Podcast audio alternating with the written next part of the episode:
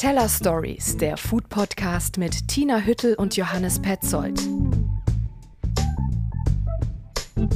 Willkommen zu den Teller Stories. Drei Staffeln der Teller Stories liegen hinter uns, also nicht ganz, denn heute beschäftigen wir uns in Episode 30 ein letztes Mal mit Essen und Trinken aus Berlin und der Welt. Wie schmeckt Berlin, könnte die Überschrift heute lauten zu dieser letzten Ausgabe Teller Stories. Ein Rückblick, ein Rundblick, den wir auch ganz passend im Ex-Berliner gefunden haben, dem Magazin für die Experts in Berlin. 20 Gerichte, 20 Jahre. Die haben ja gerade eine Collectors-Edition über 20 Jahre Berlin herausgebracht. Da geht es natürlich auch ums Essen. Und bei einigen der Gerichte, da haben wir uns auch wieder gefunden, sowohl geschmacklich als auch im fast historischen Rückblick. Was gibt es sonst heute noch zu hören? Die Preußenquelle, unser Partner, wird uns noch einmal besuchen und wir sprechen natürlich über Wasser. Und wir hören nochmal ein Best-of aus dem Coffee Break mit den Antworten von Köchen und Musikerinnen und Musikern. Und ein Tina testet gibt es heute auch. Du machst uns Appetit auf die Pizza Fritta. Also, los geht's. Kürzlich fragte mich ein israelischer Koch, äh, der hier in der Stadt ein Restaurant führt, wie schmeckt eigentlich Berlin? Was erstmal eine komische Frage ist, Tina, oder? Für mich schmeckt es in diesen Tagen nach Hitze und dem äh, Geruch der Lindenbäume, aber der Koch hat das sicher so nicht gemeint. Ja, ich fand sie auch erst ein bisschen strange und habe überlegt, äh, vielleicht lag es auch an seinem, ja, sag mal, reduzierten Deutschsprachkenntnissen, dass er sie so formuliert hat. Ähm, doch er führte dann weiter auf Englisch aus, dass er jetzt hier total oft äh, essen war in der Stadt und noch immer nicht sagen könnte, was so typisch, ja, eigentlich die Berliner Küche ausmacht. Naja, ähm, vor allem jenseits der Klischees, als da wären traditionelle Gerichte wie gepökeltes Eisbein mit Erbspüree, Buletten oder die Leber Berliner Art. Also darauf zu verweisen, das gehört zwar zur Tradition der Stadt, aber das fristet doch heute eher ein Nischendasein. Das greift viel zu kurz, denke ich. Auch Currywurst-Metropole war ja mal so ein Begriff. Ja, aber das war immer. Zum Glück, zum Glück sage ich nur. Ich wusste eben auch nicht, was ich ihm antworten soll. Ähnlich äh, bei meiner persönlichen Lieblingsfrage, ähm, die mir auch häufig gestellt wird. Was ist dein Lieblingsrestaurant, werde ich ja auch oft gefragt. Ja, wo anfangen, wo aufhören? Ne? Es ist ziemlich unmöglich, sich da festzulegen. Also bei der Frage habe ich immer so eine kleine Liste parat, aber das ist natürlich eine sehr persönliche Auswahl. Berlin bietet vieles, verändert sich ständig. Also die Frage, wie schmeckt Berlin heute? Gibt es einen ureigenen Geschmackskern der Metropole? Ja, ich habe äh, jetzt die Frage einfach zurück an dich äh, weitergespielt und ähm, habe einfach vorgeschlagen, wir beschäftigen uns da bei den Teller Stories damit. Und wie es so ist, wenn man dann mal recherchiert, dann kommt man ja auf alles Mögliche. Und mir fiel nämlich die Sonderausgabe des englischsprachigen Ex-Berliner in die Hand. Genau, du klopfst gerade drauf. Mhm. Also diese Ausgabe, eine Collectors-Edition. Tolles Heft, 20 Jahre feiert das Magazin damit. 20 Jahre Ex-Berliner und Berlin. Ein Magazin, das eben von den Experts hier in Berlin gemacht wird, aber nicht nur von der englischsprachigen Bevölkerung gelesen wird. Richtig. Darin fand ich eben einen Text der Food-Kritikerin des Hefts, Jane Silver heißt sie, die ich übrigens sehr, sehr schätze. Und sie hat sozusagen mit 20 Gerichten aus 20 Jahren seit der Heftgründung, 2002 wurde Ex-Berliner gegründet, hat sie äh, eine Liste zusammengestellt, die ihrer Meinung nach eben die Art, wie wir hier in Berlin essen, für immer verändert haben. Ja, das Heft haben wir hier. Es hat eine großartige Liste, die liest sich wie die Geschichte vom kulinarischen Aufstieg Berlins, begleitet eben vom Ex-Berliner, vom noch osteuropäisch geprägten kulinarischen Underdog hin zur weltweit gefeierten Foodmetropole. Ich weiß nicht, wie es dir geht, aber ich fand, da waren so viele schöne Erinnerungen dabei. Also mhm. es fängt 2002 an, zum Beispiel mit den Pelmenis im Café Pasternak am Wasserturm.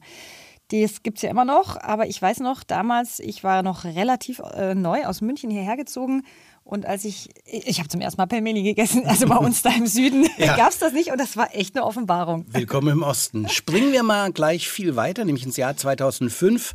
Da listen sie Mustafas Gemüse-Kebab.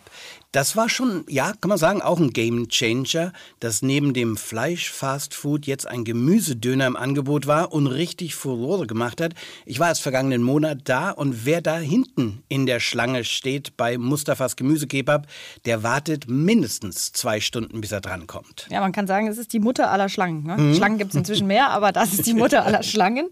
Das Lustige ist, der Mustafas Gemüsekebab, der war ja nicht mal vegetarisch. Weißt du das eigentlich? Am Anfang, ne? Ja. Ja, also du konntest immer beide Versionen haben, aber das ja. Original, was auch als Gemüsekebab äh, verkauft wurde, der hatte ja, also die wirkliche ähm, Zutatenliste war Grillgemüse, Huhn und Feta.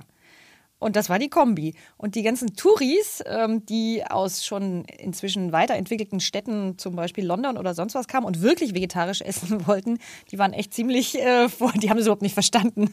Den gibt es, glaube ich, auch immer noch, aber oben auf der Liste und warum die Leute jetzt anstehen, das ist der vegetarische Döner bei Mustafa. Für den stehen nicht nur Einheimische, sondern auch die Zugereisten an. Wie geht's weiter auf der Liste? Ja, ich gucke noch mal hier rein. Also ähm, ich war gestern nämlich tatsächlich im Grill Royal seit langem. Ist nicht, dass ich da äh, jede Woche irgendwie bin. Und dort habe ich den grünen Kopfsalat gegessen. Allerdings nicht gegrillt, wie er 2007 im Grill Royal erfunden wurde und tatsächlich echt auch so eine kleine Grillrevolution beim Salat äh, in Gang gesetzt hat. Danach ja. hatten alle irgendwie gegrillten grünen Kopfsalat äh, auf der Karte. Aber ähm, ich kann nur sagen, also der äh, Salat, der grüne, gegrillt oder nicht gegrillt, ist nach wie vor die Wucht. Und auch ähm, Jane Silver schreibt hier, The hottest place to be in Berlin. Das äh, bezieht sich auf das Jahr 2007 hat sich nicht richtig viel geändert. Du kannst dir nicht vorstellen, wer gestern da schon wieder alles beim Showlaufen war oder da auch an der Mauer zum, ne, zum Spree, da ist ja so eine schöne ja, Mauer, da ja. sitzen dann immer alle. Also da war von Hip-Hop-Star bis Schauspieler, war da auch wieder alle da. Ja, die findet man da immer, das Schaulaufen, wie du sagst. Dann äh, im Ex-Berliner die Zehnerjahre, die beginnen beim Ex-Berliner mit der Neuinterpretation der Berliner Küche als da wäre Tim Raues Eisbein mit Dashi und japanischem Senf. Ich habe inzwischen so viele Variationen der Berliner klassischen Gerichte gegessen, die manchmal gar nicht mehr zu erkennen sind als solche, wie das Eisbein, was ich mal als kleine Praline präsentiert bekam, oder die Soljanka in Einzelteilen, also richtig dekonstruiert, lag da alles nebeneinander auf dem Teller und das ohne Suppe. Die Praline als Eisbahn habe ich auch kürzlich in der Hafenküche gehabt. Meinst du die? Nee, es war eine andere. Also man hat es inzwischen mehrfach durchspielt. Ähm, ja. In der Hafenküche, ja klar, da ist sie auch auf der Karte. Die? Hafenküche. Ja. Was für ein großartiges Restaurant und Liebling von uns beiden, oder? Lass uns noch mal in die Liste gucken. Machen wir weiter, nämlich mit Streetfood. Das darf natürlich da auch nicht fehlen. Wir hier in Berlin haben es ja quasi, naja, nicht erfunden, aber mit dem Streetfood Thursday in der Markthalle 9 groß gemacht. Ja. Und einige Gerichte sind in diesem Artikel einfach mehrfach als Dish des Jahres zu finden. Ja, und da ist Berlin ja jetzt ganz groß. Also mal im Schnelldurchlauf koreanische Küche mit Bibimbap. Das ist das Reisgericht mit dem Spiegelei obendrauf. Wie überhaupt asiatische Restaurants von Korea über Japan bis China in den letzten Jahren die Streetfood-Küche in Berlin geprägt haben. Auf dem Teller oder auf die Hand. Ja, und nicht zu vergessen, als Streetfood würde ich auch sagen, sind natürlich die ganzen ja, äh, neuen Burger, die es gab mit ähm, Pulled Pork, Brisket. Ne? Also ich denke da an Big Stuff äh, Barbecue in der Markthalle 9. Das wird hier auch im Ex-Berliner gefeiert als das Gericht von 2013. Genau, zu nennen vielleicht auch oder sicher die Küche der Levante des östlichen Mittelmeeres. Die ist zum Teil ja auch Streetfood und die begleitet uns ebenso seit Jahren. Für 2016 kürt der Ex-Berliner da Hamschuka im Restaurant Kanan, also Hummus, Hackfleisch, kräftige Tomatensauce und die Kräuter des Nahen Ostens. Die gehören natürlich auch dazu. Last but not least, äh, hier kommt die Liste schon langsam zum Ende zu, ähm, nennt Jane Silver ja dann noch die Handpulled Noodles von Chunking Noodles. Ja, 2017, ne? 2017. In dem Zusammenhang würde ich natürlich auch Weng Cheng nennen, an der Schönhaus am Prenzlauer Berg. Neueren Datums? Genau, ebenso mit den Handpulled Chinese Noodles, ein echter Hotspot. Da werden hier artistisch in der Luft die Nudeln in die Länge gezogen. Auch hier extrem lange Schlangen vor dem Weng Cheng auf der Straße. Mehrere Geschäfte vorbeistehen da. Die Leute, man hat hier schon ein Schild aufgestellt. Bitte hier anstellen. Ja. Ähm, ich würde tatsächlich sagen, wer Lust hat, schaut da mal rein. Ich kann diese Lektüre nur empfehlen. Ist eine tolle Liste. Ich las die also so voller Nostalgie und Bewunderung auch für die Gastronomie dieser Stadt. Und für mich ist sie eigentlich die Antwort auf die Frage des israelischen Kochs. Ja? Also wie schmeckt mhm. Berlin? Ja, eben genau so nach so vielem. Dieser ureigene Kern Berlins, der ist für mich eben die ständige Veränderung. Also, dass diese Stadt ja niemals wird und niemals ist. Ja, altbekannter Spruch, genau. genau. Und eben angetrieben ist durch so viele unterschiedliche Menschen aus aller Welt, ähm, die hierher kommen, weil sie von dieser Magnetwirkung Berlin angezogen werden und diese Stadt eben prägen mit so vielen verschiedenen Geschmäckern, die sich ständig entwickeln.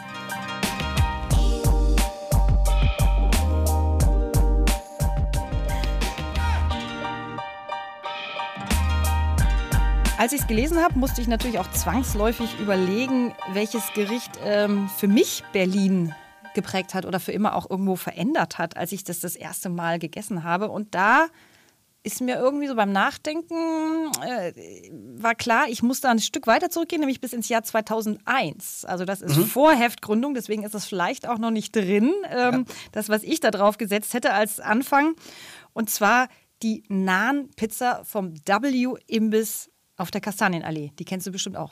Nee, muss ich dich enttäuschen. Ich bin da immer dran vorbeigeschlittert. Aber natürlich habe ich das äh, Emblem gesehen, das Wappen von denen ähm, auf der Kastanienallee. McDonalds goldene Bögen, also das M wurde umgedreht zum W. Ich frage mich, ob die dafür nie juristischen Ärger bekommen haben. Auf jeden Fall auch eine lässige, coole Imbisskultur und kein Junkfood, sondern Qualitätsfastfood. Ja, das war eben die Revolution. Also einfach mal wirklich Imbiss und äh, ja, Schnellküche so cool, so anders, so mutig äh, zu machen. Also hier waren indische, mexikanische Thai-Flavors eben dann mit einer Pizza zusammenzudenken. Die wird ja in einem Tandoori-Ofen gemacht. Also da steht dieser riesen Tontopf. Da pappt man den Teig ja so an die Wand, mhm. dass er da über dem Feuer irgendwie schön knusprig wird. Und dann belegt meine Lieblingsversion im W so ein Oliven Tapenade, Pesto obendrauf, Parmesan, Hobel, bisschen Rucola, die indischen Flavors aus diesem Brot. Also echt eine Offenbarung, als ich die das erste Mal gegessen habe. Damals wie heute symbolisiert das eben für mich diesen Melting Pot Berlin. Ja? Ähm, w übrigens, äh, weil der Besitzer, das ist ein Kanadier, Gordon W. So hat er sich genannt oder nennt er sich. Ähm, und der hatte ja eigentlich anfangs das so, ich weiß nicht, ob du das dann auch mal erlebt hast, ähm, so vor Clubs abends oder nachts auch so Events gemacht, bevor er den Laden in der Kastanienallee eröffnet hat. Ja, genau. Da gibt es ja auch einen in Schöneberg, oder? Von dem Laden ja inzwischen, also schon länger gibt es diesen Ableger, aber das Original ist hier in Prenzlauer Berg im Kiez und das schon seit 2001 und hält und hält und hält sich immer noch ja. unverändert gut. Finde ich, ist echt eine Leistung. Jetzt will ich aber von dir wissen, Johannes, was äh, hätte es denn bei dir definitiv auf die Liste geschafft? Da habe ich überlegt und bin zu was ganz Einfachem gekommen, was aber für mich auch Berlin ausmacht. Das Fava-Püree im äh, griechischen Restaurant Usia am Bayerischen Platz in Schöneberg. Also nicht Humus, muss man dazu sagen, sondern Platterbsenpüree. Schmeckt erdig, cholesterinfrei, richtig gesunde Angelegenheit. In der Diaspora sozusagen bringt Berlin traditionelle internationale Gerichte zurück die selbst griechische Freunde von mir nicht kannten. Fava, ja, macht mich glücklich und diese Selbstneuerfindung der heimischen Küche weit weg in Berlin, davon hören wir immer wieder und schmecken es in der Küche der Levante. Du hast ja auch eine kleine Umfrage gemacht, was bei anderen Foodies auf der Liste stehen würde. Richtig, Gerichte, die Geschichte schrieben, so habe ich es äh, genannt. Das war meine Frage. Ich war nämlich äh, diese Woche im Venue C an der Rummelsburger Bucht. Mhm. Das ist ja die Event-Location des einstigen Clubbetreibers und heutigen Gastronomen Cookie. Und äh, daher, ich glaube, es war eine der ersten Folgen bei uns im Podcast, Teller Stories, zu Gast Die dritte, glaube ich, die ja. Die dritte, okay fand ich es irgendwie auch einen schönen Zirkel, äh, jetzt die letzte äh, Folge sozusagen mit ihm zu beenden. Das war so ein wunderbares Sommer-Pop-Up-Dinner. Die Reihe findet ja Jahr zu Jahr unter dem Titel Lovers by the Water statt. Ja, Lovers by the Water. Ich war ja auch schon mehrmals dort. Das liegt an, muss man sagen, einer wunderbaren Location direkt am Wasser mit Blick auf den ehemaligen Spreepark gegenüber. Ich habe es bisher aber noch nie geschafft, draußen zu essen, wegen des Wetters. Ich war dann immer drin am späten Abend, war auch wunderschön. Da geht es dir wie mir. Es, äh, ich glaube, ist das fünfte Jahr von Lovers by the Water. Ich war fast immer da und es hat nie geklappt, dass man draußen aß. Aber diesmal. Also es war wunderschön eingedeckt äh, und äh, das Wetter hat gehalten. Aufgekocht hat äh, Cookies äh, Küchenchef aus dem Crackers gab ein sommerliches Barbecue, auch das sei gesagt. Aber was ich eigentlich erzählen wollte, waren, es waren eben verdammt viele Foodies da und andere ne, Kollegen aus der Gastroszene. Cookie selbst. Und da dachte ich, ich frage doch mal rum, welche Gerichte für Sie unvergesslich sind. Und den Auftakt macht gleich der Gastgeber. Also äh, die Parmesanknödel von Stefan Henschel bei uns im Cookies Cream, die seit dem ersten ersten Tag, wo wir eröffnet haben, dabei sind. Ja, das hat, ich glaube, diese gesamte Welle an vegetarisch hat es da ein bisschen losgeschossen, das Cookies Cream. Und das warum ist es natürlich dabei, klar. Da muss ich Cookie recht geben. Die waren und sind für mich nach wie vor ein echter Gamechanger in dieser Stadt. Diese äh, Parmesanknödel, die haben nämlich echt gezeigt, was vegetarisch alles sein kann, wie das schmecken kann. Eben nicht nach Verzicht. Ne? Inzwischen hat Henschel übrigens noch ein zweites unvergessliches Gericht kreiert, sagt Cookie, und zwar genau für diesen Lovers by the Water Event. Ich finde es immer schwierig, Gerichte zu einer Stadt zuzuordnen. Das heißt ja, dass eigentlich viel gegessen wird dort oder sehr bekannt dafür dort ist. Wir sind ja hier bei Lovers by the Water und da hat Stefan Henschel äh, vor äh, zwei Jahren oder nee, 2019 hatte ein neues Gericht auf der Karte gesetzt und das war der Wahnsinn. Das ist wirklich, die Leute haben es aufgeschnitten, es war eine, also eine frittierte Tomate. Und man hat es dann quasi in den Mund reingeschoben und in dem Moment wurde das ganze Restaurant immer still weil die Leute waren so, wow. Und das war ein Gericht, was mich so erinnert und mich so gechanged hat. Und ich war so, das ist eine neue Erfahrung gewesen. Kann das bezeugen. Ich habe äh, das auch gegessen. Ich war auch da und ähm, es schmeckt wirklich sensationell. Es wird wirklich still in dem Moment, in dem Laden. Beim Pop-up, beim diesjährigen, war auch noch unser Kollege Jan-Peter Wulff äh, zu Gast. Ähm, der kam ja auch schon bei uns im Podcast vor. Und den habe ich natürlich auch gleich gefragt ähm, nach seinem Berlin-Gericht. Und ähm, er hat ein unvergessliches kulinarisches Erlebnis. Danach war die Stadt nicht mehr die gleiche, hat er gesagt. Eins, was mir auf jeden Fall im Gedächtnis geblieben ist bis heute, war die erste neapolitanische Pizza, die ich in Berlin gegessen habe bei Standard Pizza. Das war 2015 im Frühjahr. Ähm, wir haben diesen Pizza selber da im Teig gebacken. Das hat nicht mal eine Minute gedauert, glaube ich. Ähm, dann, haben wir, dann lag diese Pizza da vor uns und der Florian, der Betreiber, hat diese Pizza so aufgerissen. Also wirklich so diese, diesen Teig einfach in der Mitte einfach mal so brutal durchgerissen und es kam so heißer Dampf aus dieser Pizza raus und es war einfach unglaublich schön anzusehen. Also dieses, wie dick die geworden ist ist gleichzeitig wunderschön knusprig und, und weich und fluffig und äh, ja, einfach perfekt. Also so eine fantastische Textur hatte ich bis dahin noch nicht gegessen und ja, hat ja viele, viele äh, Nachahmer gefunden in Berlin mittlerweile, in neapolitanische Pizza und auch über Berlin hinaus. Ähm, der Erfolg gibt ihm da absolut recht. Das ist ein, für mich ein kleiner Gamechanger in Sachen Pizza gewesen. Pizza geht ja fast immer, aber da besonders gut. Und schließlich habe ich auch noch Jen gefragt. Die ist ja ähm, die Frau, die für Cookie die Events organisiert, also auch für diese Location verantwortlich und den Look. Eine sehr coole Frau, erkennbar am Hut. Ähm, ja. Und sie hat als Gamechanger nämlich Folgendes was heißt Gerichte, aber wenn es zum Essen kommt, kommen immer Getränke mit dazu. Ist dieses wunderbare Getränk, was Dada, unser Barchef, kreiert hat, ist der Muted Clay äh, mit diesem fantastischen Chip obendrauf. Das ist ein Mezcal-basierter Trink und Mezcal ist ja gerade everywhere, the drink that you need to have und ähm, mit frischem Ingwer dazu und es ist einfach ein Corpse Reviver zu jeder Tages- und Uhrzeit und gehört zumindest am Ende des Abends mit dazu, um meinen Abend perfekt zu machen. Da haben wir eine Menge erfahren, wie Berlin schmeckt, welche Gerichte die Stadt geprägt haben, was da alles auf den Teller kam. Und auch du hast jetzt ein Best-of für uns parat, ähm, nämlich einen Rundgang durch unsere bisherigen Coffee Breaks. Also Köche, Musikerinnen, Musiker haben da unsere Fragen beantwortet. Coffee Break. Wir haben im Coffee Break nach allem gefragt, vom besten Essen in der Kindheit bis zum letzten Gericht. Vor allem haben wir natürlich Köchinnen und Köche befragt. Es waren auch Musiker dabei. Mein Highlight, Stargeiger Nigel Kennedy. Seine vier Jahreszeiten sind bis heute das meistverkaufte Klassikalbum aller Zeiten. Vegan oder vegetarisch war die Frage. Oh fuck it, meat every time, mate. What is the point of being a vegan and then becoming all morally superior to everyone else. No. Klare Absage ans vegane Leben. Der Engländer Nigel Kennedy lebt mit seiner Familie in Polen nahe der ukrainischen Grenze. Was halten Frau und Sohn von seinen Kochkünsten? They like it, ma'am. You know, I, I'm very good at doing a leg of lamb or or a whole bird, or you know, I'm not very good at the fussy little shit, but I can do roast lamb as good as any motherfucker on the planet, and my roast potatoes a bastard.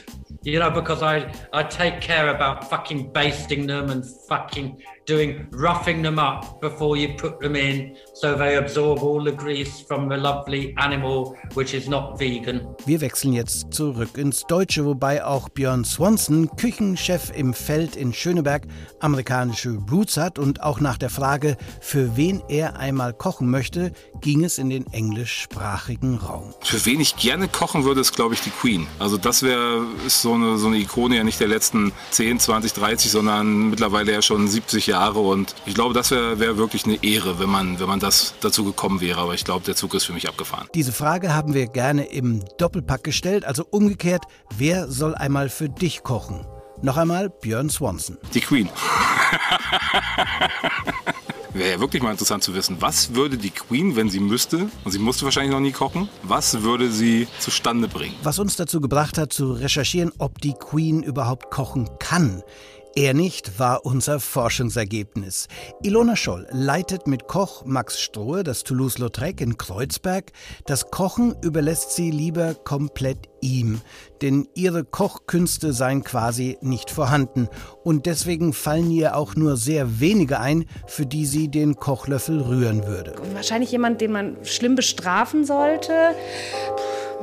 die Weihnachtsfeier der AfD oder so. Wir gehen wieder zu den großen Kochkünstlern. Duck Ngo mit mehreren Restaurants in Berlin von Funky Fish bis Madame Ngo und auch ein sehr bekannter Fernsehkoch inzwischen. Der gebürtige Vietnamese braucht Ordnung, um kreieren zu können. In meiner Küche muss es immer ein, ein sehr scharfes Messer sein. Es muss immer sehr sauber sein. Und das ist so die Essenz meiner, meiner Art zu kochen. Selbst wenn die Messer blitzen, selbst wenn alles stimmt, kommt es zu Katastrophen in der Küche, auch bei einem Meisterkoch wie Tim Raue. Ich stand mal auf der Messe in Berlin vor 15 Jahren oder so und habe vor 2000 Leuten einen Kochvortrag gegeben und hatte den damaligen Innenminister, Schönbohm hieß der, mit an meiner Seite und ähm, habe wirklich mehrfach versucht, in die Easy Espuma Flasche die äh, Druckpatronen einzufüllen und hatte aber leider keine, ähm, keinen Gummidichtungsring drin. Und der Mist ist wirklich über die ganze Küchenfläche gespritzt. Ich war von oben bis unten zugebastelt und der Schönbohm war so ein ganz harter Hund, äh, der mich wirklich missbilligend angeguckt hat. Ich habe mich dann schützend vor ihn gestellt und äh, habe im Endeffekt die ganze Ladung äh, dreimal abgekriegt, bevor ich dann draus gelernt habe. Wir wollten natürlich auch immer etwas Kochhilfe für euch aus den Coffee Break Fragen herausholen, also war das eine Standardfrage im Coffee Break.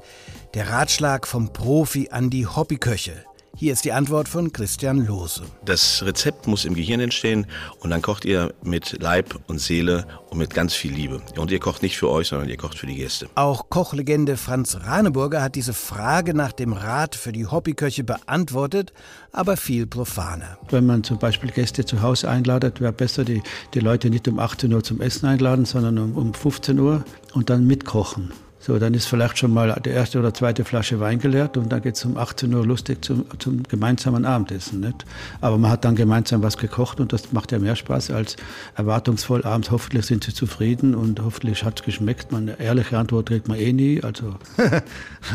Mit einem Musiker sind wir in diesen Coffee Break eingestiegen. Ein Musiker hat auch das letzte Wort, nämlich der Berliner Rapper Megalo.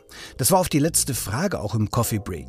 Wenn du morgen mit einer zusätzlichen Eigenschaft aufwachen könntest, welche wäre das? Darauf kann man eine knappe Antwort geben oder eine lange, verschmitzte wie Megalo. Da gibt es äh, auf jeden Fall die politisch korrektere Antwort, beziehungsweise wenn ich jetzt an den Planeten denke, dann hätte ich auf jeden Fall eine heilende Fähigkeit in den Händen, dass alles, was ich anfasse, sozusagen wieder geheilt wird, sei es äh, mental, spirituell oder auch äh, rein körperlich, organisch, biologisch. Und wenn wir das jetzt weglassen und ich einfach nur den Spaßfaktor zählen lasse, dann hätte ich die Superkraft der Besinnungsschelle.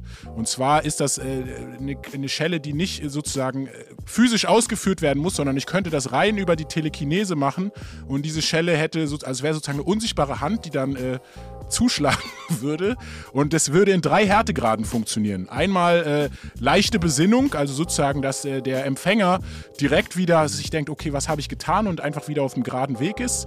Äh, die zweite Version ist äh, komplett alles vergessen, was man da getan hat und einfach äh, neu starten. Und die dritte, der dritte Härtegrad ist eine Schelle in eine andere Existenz hinein. Also dass der Empfänger dann wirklich in einem anderen Leben aufwacht. Ich denke, wenn diese Eigenschaft vorhanden wäre, könnte man viele politische Missgeschicke äh, auf jeden Fall regeln. Coffee Break.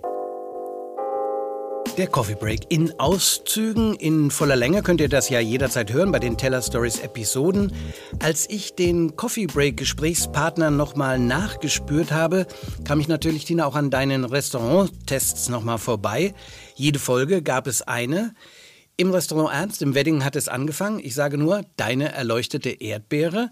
Ein minimalistisches 30-Gänge-Menü vom Küchenchef Dylan Watson. Der ist gerade im Gomio zum Koch des Jahres gewählt worden. Weiter ging es zum Golvet, zum Feld. Asiatisches hast du im Lab Koi gegessen. Ganz elitär dann mit nur acht Besuchern im UUU und wirklich dann Street, so als äh, Gegenbild im wahrsten Sinne, mit der Rahmensuppe von Berlin Food Technik von äh, Christopher Selig, der dir die Suppe im Plastikeimer auf die Straße abgeseilt hat. Ja, du hast auch heute ein Tina Testet für uns gefunden. Erzähl mal, diesmal ging es dir ja weniger um den Laden. Du hast dich eher auf die Suche nach einem speziellen Gericht gemacht. Also, was hast du da gegessen? Table Talk. Tina testet. Was wollte ich essen? Das äh, muss es leider korrekterweise heißen.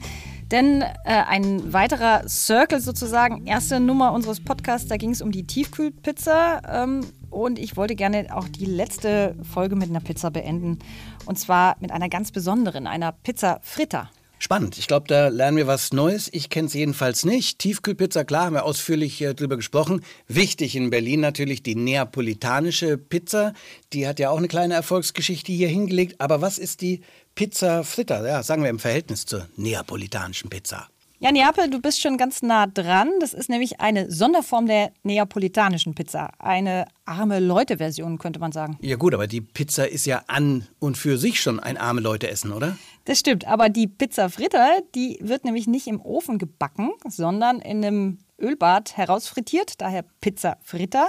Mhm. Und erfunden, interessante Geschichte, wurde sie tatsächlich aus bitterer Armut. Die Pizza Fritta wird auch Pizza des Volkes auf Italienisch genannt, weil in der Nachkriegszeit eine gebackene Pizza für die meisten Neapolitaner unerschwinglich war. Brauchtest du nämlich für den Ofen Brennholz ähm, und das war rar und teuer. Ja. Also frittierten so ein paar findige Frauen den Teig kurzerhand einfach in Öl, zunächst ohne Füllung. Okay, ich sage mich äh, gerne unwissend, äh, aber ich darf sagen, das Gericht ist hier wirklich nicht sehr bekannt. Ja, da hast du recht. In Neapel, so habe ich mir aber sagen lassen, ist es ein beliebtes Streetfood, das wirklich fast überall an Ständen draußen vor Restaurants, Bars, überall in der Stadt verkauft wird.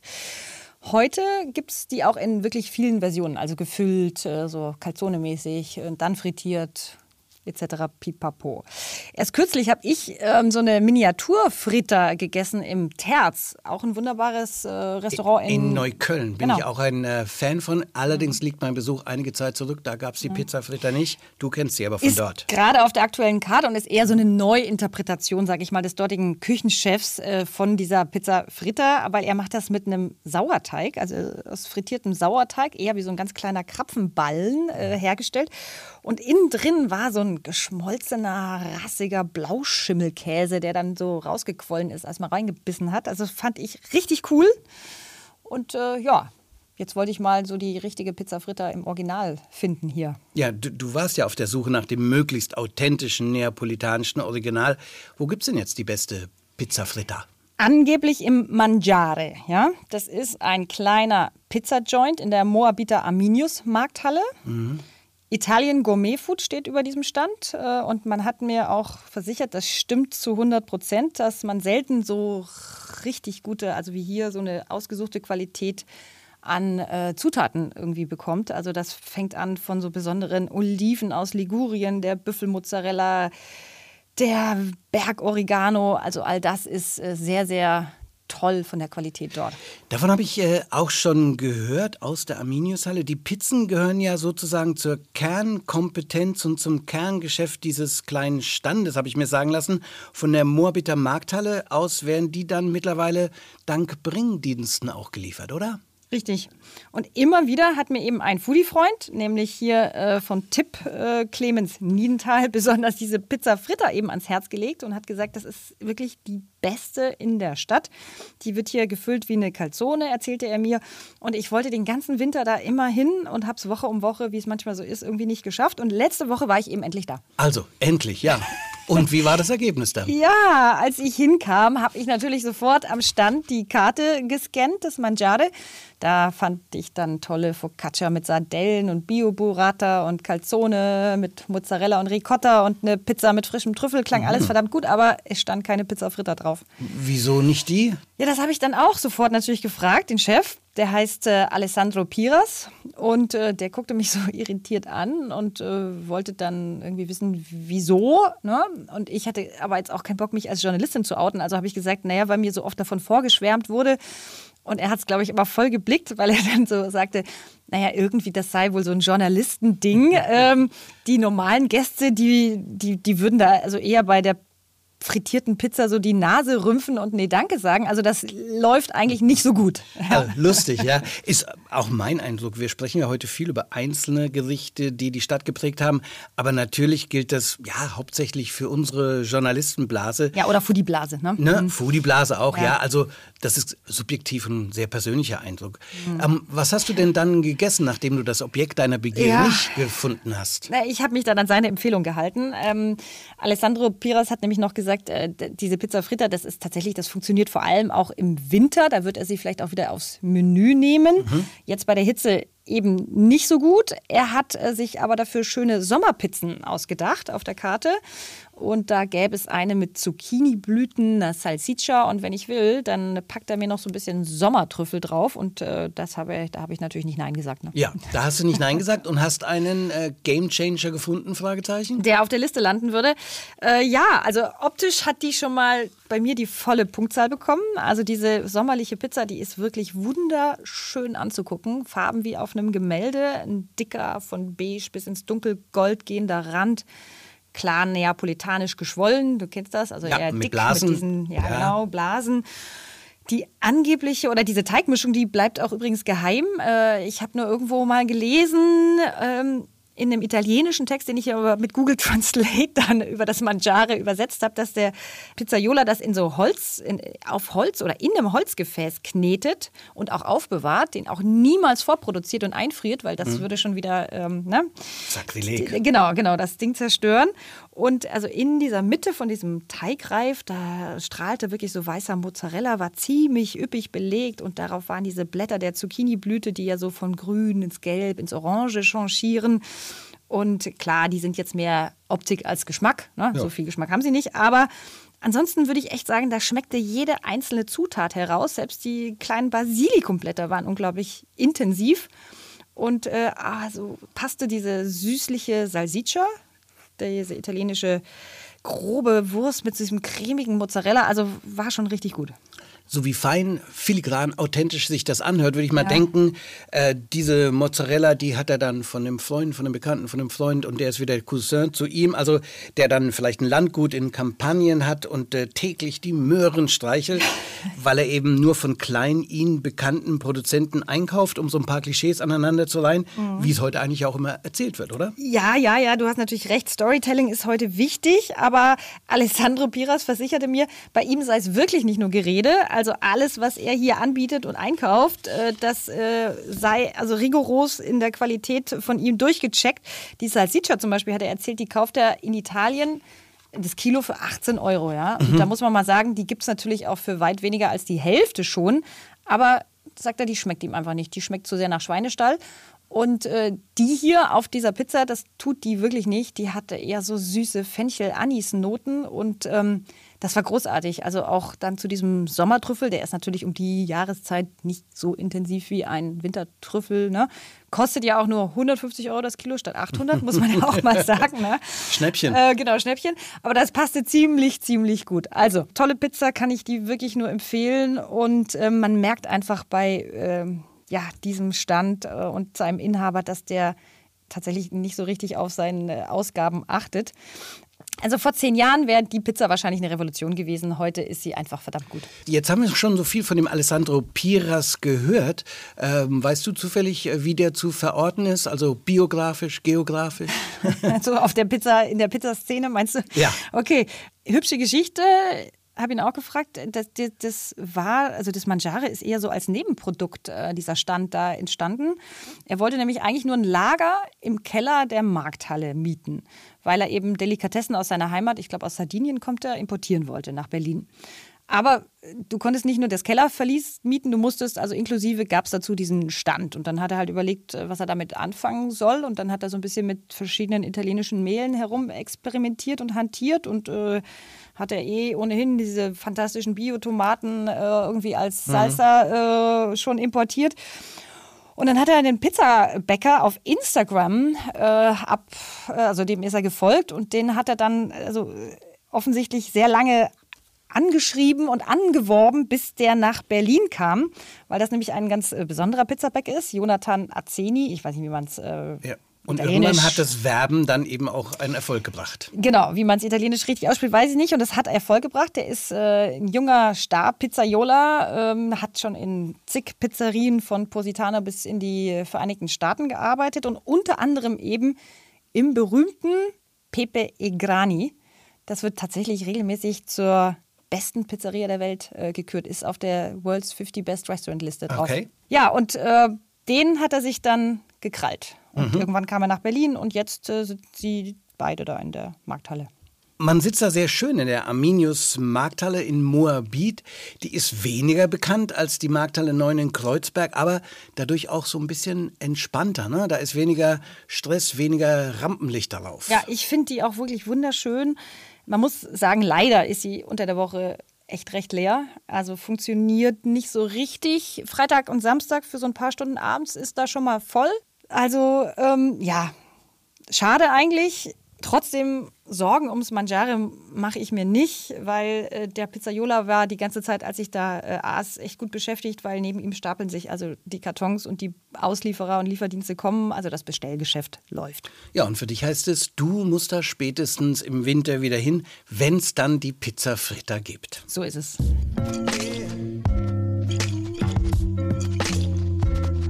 Teller Stories und wir haben jetzt zu Besuch den Hilmar Hilger, Partner von der Preußenquelle. Hilmar, dein Job bei der Preußenquelle?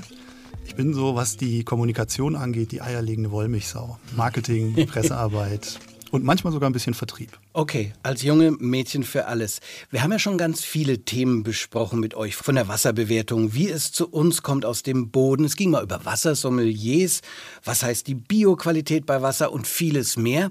Es sei noch mal genannt, das wichtigste Kriterium für die Preußenquelle ist ja die Regionalität. Ihr liefert keine Flaschen aus über 300 Kilometer Entfernung. So, meine Frage mit der Hitzewelle, die wir in diesen Tagen, diesen Wochen haben, merkt ihr das eigentlich im Absatz? Was, was geht besser? Still oder Sprudel? Wir merken das natürlich sehr. Immer wenn es warm wird, geht der Absatz hoch. Ähm, ob das jetzt still oder prickelnd mehr ist, ist immer unterschiedlich, weiß ich gar nicht zu sagen. Ja, ich war jüngst im 1,44, da gibt es auch die Preußenquelle und da konnte ich das auch sehen. Sehr heißer Tag. Euer Wasser ging fast besser als der Wein, der da stand. Ich habe gelesen, ähm, das hat ja auch mit der Hitzewelle, glaube ich, zu tun. Die Nitratwerte steigen im Grundwasser, ja, was natürlich nicht gut ist. Ist das ein Problem auch für die Preußenquelle? Zum Glück nicht. Also wir haben tatsächlich eine Ressource, auf die wir zugreifen, also unser Wasser, was so tief liegt, dass man sagen kann, das Wasser ist mehrere tausend Jahre alt. Bis da was nachfließt von dem, was der Mensch auf Felder oder Luft ausgebracht hat, da sind wir alle nicht mehr da und unsere Enkel auch nicht. Okay, und das heißt dann wirklich, wie im Sprichwort, stille Wasser sind tief und dann aber auch sehr gut, um das Sprichwort zu erweitern. Es ist an, äh, in diesen Tagen findet die Carbonale statt, das Festival für Klimakultur in Berlin. Da habe ich gesehen, ihr seid da auch mit dabei. Was macht ihr da? Ja, für uns ist das erstmal ganz wichtig, bei so einem Festival äh, dabei zu sein. Und äh, wir statten das als Sponsor aus, zusammen mit einem Partner, den man gar nicht erwarten würde. Das ist Leogant. Das ist ein Wasserfilterunternehmen. Okay. Und da würde man ja eigentlich sagen, was macht ein Mineralwasserunternehmen mit so einem Wasserfilter? Ähm, wir sitzen, haben uns zusammengesetzt. Wir haben wirklich die gleichen Ziele. Uns geht es um Umwelt- und Klimaschutz. Und deswegen haben wir auch einen gemeinsamen Standort. Okay, also ihr haut euch nicht die Filter und die Flaschen gegenseitig auf den Kopf, sondern das ist eher ein gemeinsames Rennen, was ihr lauft für die Nachhaltigkeit. Was unterscheidet euch denn eigentlich von anderen Mineralwasserproduzenten? Gibt ja ganz viele. Ach, so unglaublich viel. Du hast schon viel genannt. Ähm, vor allen Dingen die 300 Kilometer Umkreis, die wir wirklich sklavisch einhalten. Es muss einfach kein Wasser so weit transportiert werden. Ähm, unsere Verpflichtung dazu, kein Plastik ähm, zu benutzen, sprich keine Plastikflaschen, nur Pfandflaschen. Ähm, unser Engagement für die Umwelt, es wäre viel, viel zu nennen und viel wurde ja auch schon genannt hier von meinen Kollegen. Aber ähm, so etwas wie uns ist mir nicht bekannt als Mineralwasserunternehmen. Und das ist auch so ein bisschen der Grund, warum wir unsere Assoziierten eher bei einem Wasserfilter sehen als bei anderen Mineralwasserunternehmen. Etwas, was man in diesen Tagen auch äh, liest in den Nachrichten über die Region Berlin-Brandenburg muss Wasser sparen. Geht der Preußenquelle auch irgendwann das Wasser aus? Nein, das wird nicht passieren, weil wir eben so eine tiefe und alte Ressource haben. Aber natürlich ist das ein Thema in Berlin und Brandenburg und, ähm, und mit unserem Engagement für ähm, Ökolandbau, für nachhaltigen, äh, nachhaltige Landwirtschaft wollen wir auch etwas dafür tun, um die Oberflächenwasser und auch die Tiefenwasser zu schützen. Das sehen wir als Verantwortung, auch wenn es uns als, als Unternehmen eigentlich gar nichts angeht. Wir haben eine Menge gelernt in diesen Folgen, in denen ihr unsere Partner gewesen seid und äh, wirklich, also ähm, ich wusste gar nicht, dass man so viel über Wasser sprechen kann und über die vielen Facetten und Qualitäten. Und ich sage, Hilmar Hilger, vielen Dank für den Kurzbesuch und äh, hat mich sehr gefreut, dass du da warst. Es hat mich auch sehr gefreut. Vielen, vielen Dank. Ja, und damit enden drei Staffeln Teller Stories mit 30 Folgen. Anstrengend, aber es hat auch eine Menge Spaß gemacht. Ja, es ist schon äh, auch ein emotionaler Moment. Wir mhm. gehen jetzt in den Sommer. Ähm, wir hoffen, wir haben euch Berlins Foodie-Szene in den Teller Stories schmackhaft gemacht. Äh, ich bin weiter mit den Restauranttests natürlich in der Berliner Zeitung am Wochenende zu lesen. Ja, und wir haben uns darauf geeinigt, äh, nicht direkt weiterzumachen. Ich gehe nach dem Sommer im August zu meinem Podcast der Kitchen Music zurück unter neuem Namen, neuem Outfit. Lasst euch überraschen. Tina, jo, vielen, vielen Dank für die gemeinsame Arbeit für das Themenfinden, Restaurants testen, redigieren. Mein Gott, eine Menge Arbeit haben wir da reingesteckt. Ja? Wir saßen viele Stunden hier in diesem wunderschönen Studio. Nee, danke an dich, lieber Johannes, und äh, vor allem auch nochmal an euch, die uns abonniert habt. Schön ist, weil Berlin ja dann doch irgendwo ein Dorf ist, trifft man seine Hörer ja häufiger hm, genau. in Restaurants oder Veranstaltungen. Und ich werde auch so oft nach dies und das aus den Teller Stories äh, gefragt. Also letztens äh, hat mich erst jemand angesprochen auf die Kaffee glasierte Aubergine, ah, die ja. ich im äh, Freya getestet hat und hat mir erzählt, dass er extra deswegen äh, die da nachgegessen hat. Also so ein Feedback, das ist einfach wunderschön. Dafür lebt äh, Teller Stories äh, für mich und es lebt auch fort. Wie überhaupt viele der Teller Stories aktuell bleiben, also Empfehlung für den Sommer. Einfach mal reinhören. Ihr findet uns wie immer auf allen gängigen Podcast-Kanälen. Teller Stories, der Food-Podcast mit Tina Hüttel und Johannes Petzold.